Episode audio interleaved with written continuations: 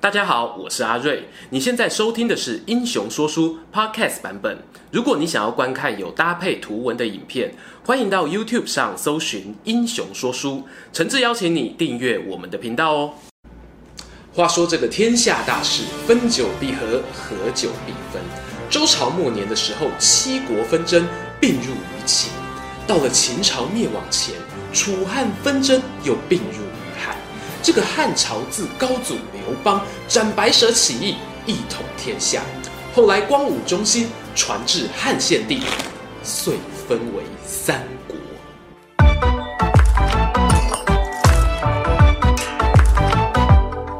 Hello，英雄说书的观众朋友，你们好，我是说书人阿瑞。刚才前面这一段话呢，是以前说书老前辈们在讲《三国演义》的话本之前的标准开场白。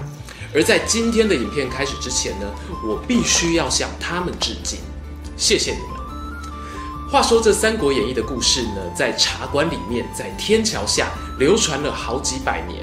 而后啊，虽然人们发明了电脑、电视等科技，但是呢，那些千古风流人物也幸运地跟着延续了下来。我呢，是一个从小爱听故事的人，从小在游览车上面听吴乐天讲廖天丁。看第四台里面播《三国演义》兼卖药，那一些故事呢，无疑的影响了一个小男孩的心灵。在他的心中啊，认为做大事并不重要，至少长大之后呢，要当像廖天丁、赵子龙那样的英雄好汉，才算是不枉此生。如今年纪大了，虽然当不成英雄，但能够透过荧幕和各位观众朋友在 YouTube 上分享三国故事，也算是一种特别的缘分。更何况啊，我三不五时还可以体会一下那些让年幼的我曾经羡慕过的英雄人生。接下来呢，要带给大家的就是全新单元，从我的观点出发，重新诠释《三国演义》这一本虚构小说。我们不聊真实历史，只讲茶馆闲话。敬请欣赏《三国演义》重开机。话说天下大事，分久必合，合久必分。周朝末年，七国纷争。哎，不用重来一次，是不是？话说这个东汉末年呐、啊，为什么会演变成三国鼎立的局面呢？这得从汉献帝之前的桓帝、灵帝两位皇帝开始说起。汉桓帝刘志呢，他继承王位的时候啊，才年仅十五岁，但是呢，他非常不满梁太后他们一家人的外戚干政。诶，什么是外戚呢？就是皇后那一边的敖陶楚啦。而在皇后娘家这里啊，又有一位头号人物，叫做跋扈将军梁冀。据说这个梁冀呢，就是毒死汉桓帝的前一任皇帝汉直帝的最大凶手。因此啊，刘志呢，对于这一位梁冀梁大将军的仇恨度可以说是爆表，而且他还有着先下手为强，后下手遭殃的这个心理压力。不然搞不好下一个被毒死的就是他。于是呢，这个汉皇帝刘志决定把灵魂卖给魔鬼。他和宦官联手一起对付外戚，顺利的铲除了梁冀。但是那些宦官呢，当然不是什么好东西呀、啊。他们一样剥削老百姓，一样让天下民不聊生，甚至还陷害有天下楷模之称的忠臣李英，导致引发了超大型学生运动。那些曾经跟李英接触过的太学生呢，纷纷出来要替老师请愿抗议，但不幸全部被逮捕了。尽管学生后来有获得释放，但也被下令终身不得做官。这个呢，就是历史上有名的。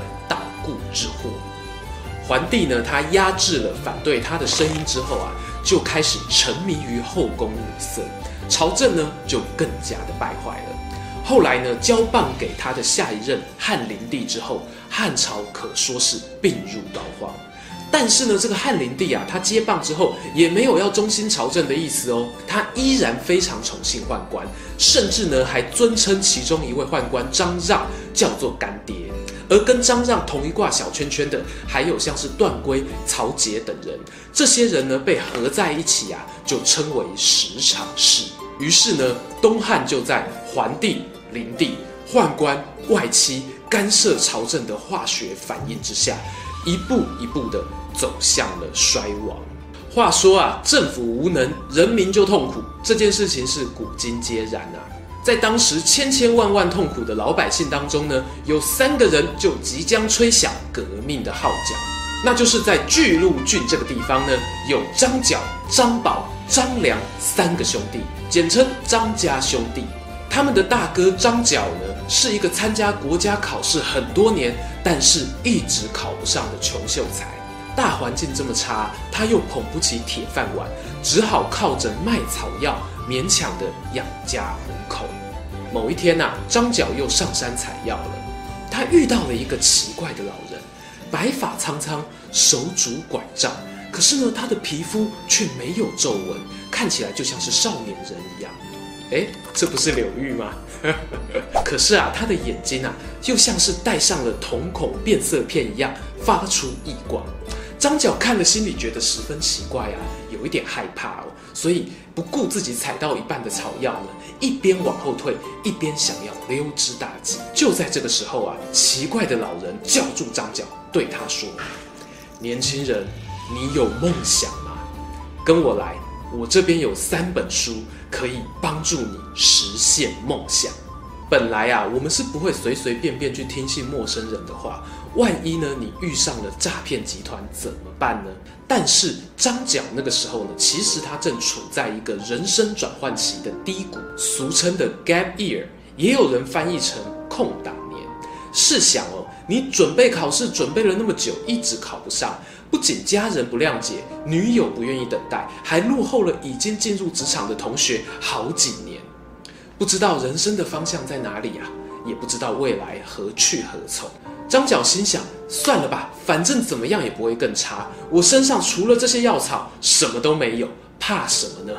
于是他就点点头，跟着老人的脚步走进了一个山洞。进到山洞里面啊，老人拿出三本看起来非常破旧的书，交给张角，并且对他仔细的交代了。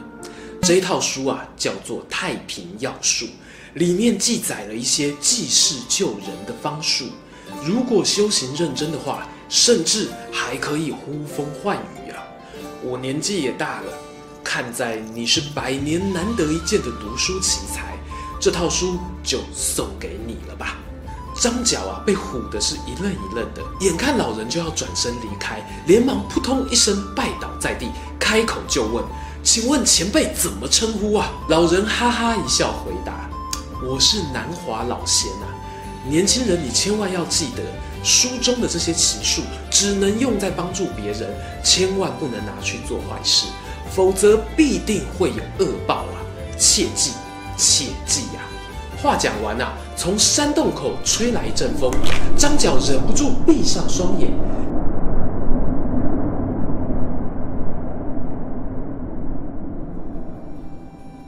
眼睛再睁开的时候，老人已经不知去向。我们说啊，张角这个人，他原本就是一个秀才，读书呢算是他的专业技能。他回到家里之后啊，立刻把《太平要术》恭恭敬敬地放在书桌上。早也读，晚也读。说也奇怪啊，没过多久呢，张角他居住的乡里之间啊，突然就遇上了流行传染病。而张角呢，他也依照书中的内容制作符水给民众治病。嚯，这个效果居然比打流感疫苗还要厉害！被他治好的病人呢，纷纷假后道修后，一传十，十传百。大家都知道啊，在巨鹿郡这边有一个会画符治病的仙人，并且尊称张角为大贤良师。就这样，张角拥有了他的第一群粉丝，并且带着这一群粉丝呢，开始云游四方，医治其他乡镇的病人。而且这个团队啊，成长得很快，从最早的五百多人，到最后的数十万人。而且有些信众呢，还会在家里供奉张角师傅的名字，可以说是非常的虔诚。就在这个时候啊，张角的两个弟弟张宝跟张良脑海中灵光一闪，有个点子，忍不住就跟大哥讨论了。这个年头啊，什么事情最难？那就是社群经营啊。大哥现在靠着帮人治病，好不容易聚集了这么多支持者，如果不趁机干大事，争夺天下，那真的是非常可惜呀。三个人你一言我一语的讨论，十分的心动。所谓坐而言不如起而行，他们立刻就开始着手规划了。说起要争夺天下的第一步呢，莫过于是加强组织管理。于是啊，张家兄弟呢就把数十万的信徒分成三十六方，这边的方呢是人数单位，一方从六千人到一万人不等，而每一方呢都会选出领导人，取名叫做将军。再来的第二步呢，就是加强行销曝光。张角呢，他发明一套顺口溜，叫做“苍天已死，黄天当立，岁在甲子，天下大吉”。这段话呢，主张的就是汉朝所代表的苍天已经没戏唱了，而代表大贤良师的黄天呢，正要起飞。今年啊，就是甲子年，就是改变的时刻，让我们一起去投票吧！哎，不，让我们一起去革命吧！同时啊，为了增加社会大众的印象呢，他们还把“甲子”这两个字涂在很多建筑物的门板上面。并且呢，鼓励信众啊，把黄色的头巾绑在头上，对应黄天，形成了一股非常庞大的黄色力量。这个呢，也就是后来俗称的黄金党。而第三步呢，也是争夺天下最重要的一步。张角呢，他贿赂了朝廷里面的宦官，埋下眼线，这样他才知道什么时候才是出兵的最好时机。从上面这些步骤看起来呢，张家兄弟是有练过的。